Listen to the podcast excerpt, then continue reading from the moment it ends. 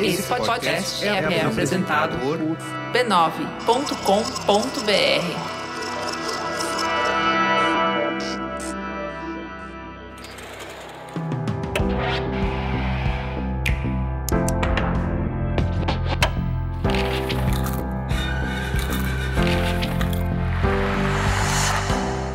Mamileiros e mamiletes, eu sou a Cris Bartz. Eu sou a Juva Lauer e esse é o Mamilos Cultura, o nosso espaço para compartilhar as reflexões que a gente tem a partir de produções culturais. O assunto de hoje é a série Lugar em Comum do Multishow.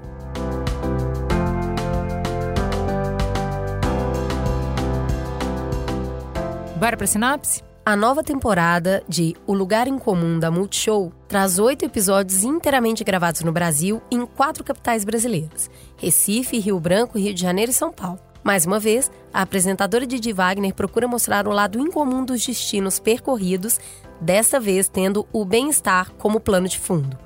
Didi traz o seu olhar curioso em busca de experiências inusitadas, marca registrada do programa. Lugar em Comum está no ar desde 2016 e é um dos programas mais longevos do Multishow.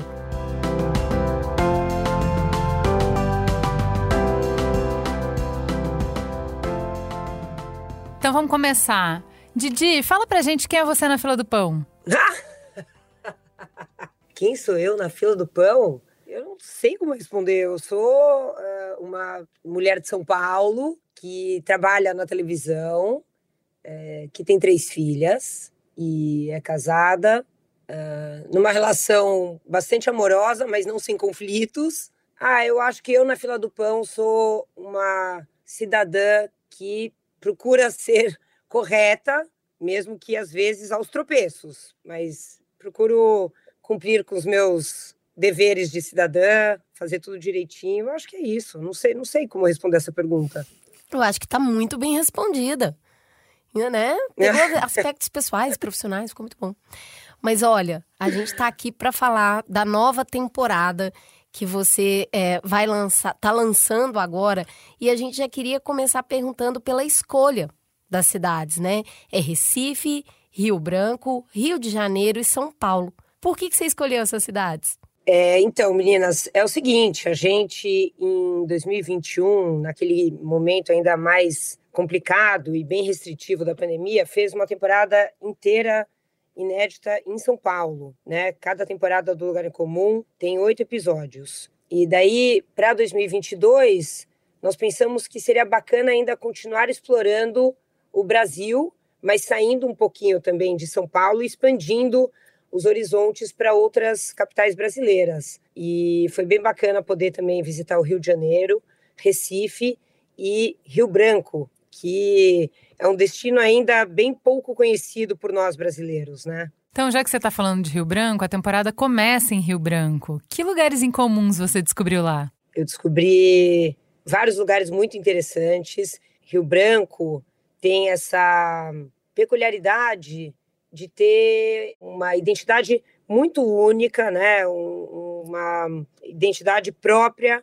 E a gente foi, por exemplo, é, em um restaurante chamado Manto Verde, que tem um lago dentro ali da área do restaurante, onde as pessoas podem pescar pirarucu, que é um peixe amazônico, e depois preparar o peixe para a própria refeição. É, nós fizemos também um voo de balão sobrevoando a Amazônia é, e também para poder visualizar os geoglifos do Acre. Foi muito bonito esse passeio. Visitei o mercado municipal, Conversei com um seringueiro que desenvolveu é, sapatos à base de látex natural, com design próprio, um artista. Foi bem bacana a nossa temporada em Rio Branco. Depois de Rio Branco, você foi para Olinda. Eu estive lá no ano passado conversando com as pessoas que fazem o carnaval, dos bonecos gigantes, do frevo, dos blocos, da rua. O que, que tem em Olinda para além dessa alegria do carnaval? A gente foi né, fora da época de carnaval, nós visitamos o Centro Cultural do Alceu Valença, que é uma casa de cultura com apresentações de dança, apresentações de teatro, saraus literários, é, enfim, é uma casa que tem várias manifestações culturais de diferentes frentes e funciona o ano todo. Então, é um lugar muito especial aqui do Brasil. É, eu conversei também com o pessoal que criou a bebida axé, que dizem que é a bebida do Carnaval de Olinda. É verdade. Né? Axé é uma, tem, é uma bebida que tem é um fermentado que tem uma mistura de ervas, né? É isso, e você joga né, a sementinha de, do Guaraná também para dar aquele up, e um pouquinho de mel, né, para dar uma adoçadinha. Isso. Mistura ali. Eu gosto muito disso porque faz parte da cultura brasileira esse negócio da garrafada, né? Não sabe muito bem o que, que tem ali dentro, não, mas serve para tudo, inclusive para divertir. Agora, você vai para Rio Branco e você vai para Olinda e tem um descobrimento, né? Tem um ver o algo novo. Mas você é paulistana e fez também uma escolha de falar sobre São Paulo. Ainda dá para olhar algo novo dentro de São Paulo, se encantar com alguma coisa que na verdade você convive no dia a dia? Com certeza, porque São Paulo é uma cidade imensa, né? E eu nasci em São Paulo e morei em São Paulo quase a minha vida toda, à exceção de um período em que eu me mudei com a minha família para Nova York, onde nós moramos por cinco anos. Mas é uma cidade que, além de muito grande geograficamente é, falando, também é uma cidade que se renova, que se atualiza é, sempre. Então, mesmo eu tendo quase a minha vida toda de São Paulo, eu ainda acho que dá para se surpreender com essa cidade. Agora, de, de ter um negócio que é lugares completamente diferentes, como que faz para levar o que precisa? Depois de tanto viajar e voltar, você virou expert de mala? A hora que você vai arrumar a mala, você arruma em cinco minutos, coloca só o que precisa e leva? Como é que é isso? Cara, longe disso, e assim, meu sonho de consumo seria ser essa pessoa, juro. E eu não sei porquê, mas eu acho que eu fico, na verdade, em um impasse justamente entre, né, não querer sentir falta de nenhum item e ao mesmo tempo tentar fazer uma mala concisa. Então, isso, né, acaba virando um conflito interno para mim e eu não consigo fazer a mala rápido. É um problema. Toda vez que eu vou viajar é um sofrimento, porque eu fico nessa luta entre não querer levar muita coisa, mas também não querer sentir falta de nada. É impossível, né? Juliana em pessoa. Ó, a gente viajou junto, juntas uma vez com as, com, com as crianças e eu fui com uma mala, ela tava com um monte de mala. Eu falei, são só de um dia para outro que está acontecendo. Ela tinha levado uma toalha para cada um, uma toalha de rosto para cada um, toalha para o chão. Do... Aí eu falei, amiga, eu nem sabia que isso era possível. e aí a gente começou a perceber essa diferença mesmo, que é isso que está falando. Eu não quero dar falta de nada, mas também não quero levar tudo. Então eu acho que isso é um problema comum de um lugar comum, isso aí para a maioria das pessoas. Eu melhorei muito depois dessa viagem. Eu aprendi com a é, aprendi com a Bia Granja como fazer mala para viagens longas. Porque é aquela coisa, ainda mais quando tem criança, para não virar um bololô. Então, principalmente quando é viagem de carro, que você passa muitos dias na estrada, essa coisa de eu ensaco tudo separadinho, sabe? Então, ah, o pijama ficar em cima, ficar num saco separado, todos os pijamas do lado de fora da mala, porque você vai parar em hotel, você só pega a, a necessaire com a as coisas de banheiro e pijama não tem que desfazer a mala inteira. E o saquinho de muda de roupa de cada dia para os três dias de estrada. Tipo, eu, eu acabei pegando uns hacks muito bons de fazer mala. É, vivendo e aprendendo. Não, eu tenho uns truquezinhos pessoais também. Ó, em minha defesa, eu vou falar para vocês que a minha premissa básica é que eu nunca viajo com mais de uma mala grande. Então, eu viajo uhum. com uma mala, né, é, grande, que é aceita nas companhias aéreas, de 28 quilos. É... Já é uma meta. Não, não, e, e, que eu nunca completo né, o peso máximo da mala, mas é isso, é uma mala grande e uma mochila ou uma mala de mão, e é isso. Para viagens pessoais, para o lugar comum, eu viajo mais pesada, na verdade, gente, porque eu tenho que mudar né, de roupa com mais frequência, para dar também um pouco mais de graça para os episódios e tal. Então, daí eu acabo indo com duas malas. Eu queria justamente te perguntar sobre produção.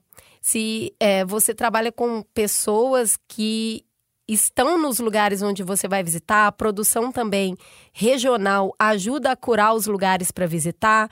Vai muita gente para filmar o lugar em comum, porque aí é mais bagagem, é mais gente junta. Como que funciona essa produção? A equipe do Lugar em Comum é composta normalmente de 8 a 12 profissionais que viajam juntos para cada destino. Além dessa equipe fixa, a gente sim conta sempre com produtores locais e outros profissionais específicos de cada lugar, né? Por exemplo, motorista, assistente de produção e tal. Então, é uma produçãozinha grande, né? Mas é isso, o programa está no ar desde 2006 como resultado de um belíssimo trabalho de equipe. Falando então de desde 2016, é um dos programas mais longevos, né, do Multishow. Como é que você escolheu o recorte dessa temporada? O que, que te inspirou? É, a gente, a cada temporada nova, faz reuniões, né, para pensar sobre o caminho que a nova temporada vai adotar. E para 2022, conversando com o Multishow, nós chegamos à conclusão de que o tema do bem-estar era um tema muito vigente, porque sabemos que a pandemia da Covid-19 trouxe impactos muito grandes na questão da saúde física, acima de tudo, claro, mas também na questão da saúde mental. E daí a gente achou que seria legal ter essa premissa do bem-estar como pano de fundo para a escolha das matérias que entrariam na nova temporada. O que é bem-estar para você, Didi? Cara, é difícil eu dar uma resposta assim concisa e objetiva, porque eu acho que para mim o bem-estar está muito relacionado a, a, diferentes momentos, diferentes estímulos. Então, eu sou aquela pessoa que curte uma yoga e uma meditação, né? Eu pratico essas duas modalidades semanalmente, mas também acho que uma festa com somzão bombando me traz bem-estar. É um pouco de droga, um pouco de então, salada. Pronto, é meio isso, entendeu? Drogas lícitas, claro, mas assim, é, é isso, cara. O bem-estar anda nessas duas plataformas para mim. Faz todo sentido. Um pouco de chão, chão, chão e depois um pouco de meditação. É uma ótima é dica é para a gente é encerrar. Isso. Didi, muito obrigada. Foi um prazer falar com você. Longa vida, mais longa vida para o lugar em comum, para você continuar nos levando na malinha de mão do seu coração. Muito obrigada, meninas. Que prazer falar aqui com vocês do podcast Mamilos. Super obrigada pelo convite. Que bacana que vocês estão tendo esse foco em cultura, porque o Brasil precisa disso, o mundo todo, mas o Brasil especialmente precisa sempre ter foco em cultura. Concordamos. Muito bem, obrigada.